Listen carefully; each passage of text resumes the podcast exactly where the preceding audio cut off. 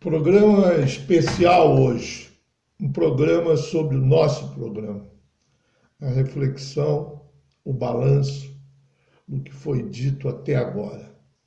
Digamos, uma metalinguagem do programa, que foi ensejado pela iniciativa da grande e insubstituível jornalista Elane Tavares de um talento ímpar e dotada de uma delicadeza que não é deste mundo imundo. Dizê-la jornalista é pouco, talvez seja inapropriado. Elaine Tavares é infinitamente mais do que isso em sua infatigável militância cultural. Ela realiza aquilo que o filósofo Hegel recomendava em sua História da Filosofia: conciliar o pensamento e o conceito com a atualidade. Eu acho que o desejo do desejo dela não seria, mas é tornar-se governadora de Santa Catarina de uma Santa Catarina latino-americana, linda, livre, amorosa e libertária, socialmente libertária. É isso a Santa Catarina Deilane Tavares, que adora, aliás.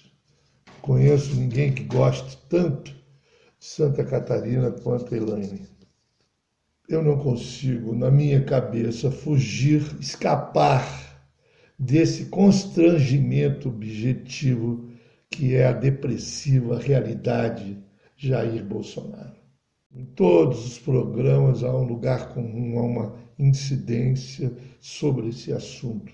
E eu torço, eu ponho fé, eu espero que este século não seja o século Bolsonaro e isso uh, não é um temor meu desprovido de fundamento.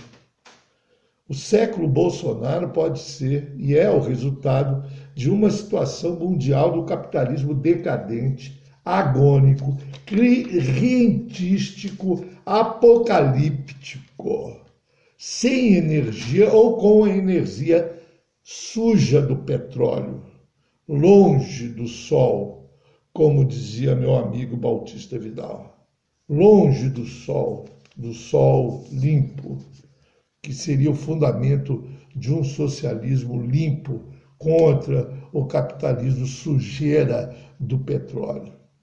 A peste pop agrobusiness do Covid não vai nunca embora se a humanidade não abandonar o sistema social capitalista e o petróleo ou combustível que o movimenta, o combustível fóssil, que é poluente, concentrado e fazedor de doença, de epidemias e de guerra, fazedor, dor, a dor da guerra.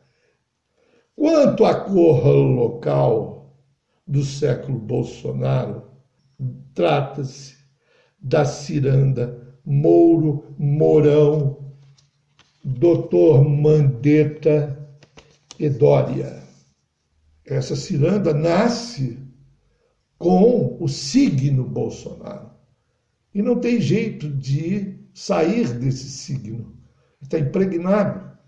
Não tem primeira, segunda, terceira via, quarta qualquer, seja qual for a via dos infernos, é o Bolsonaro, é a matriz.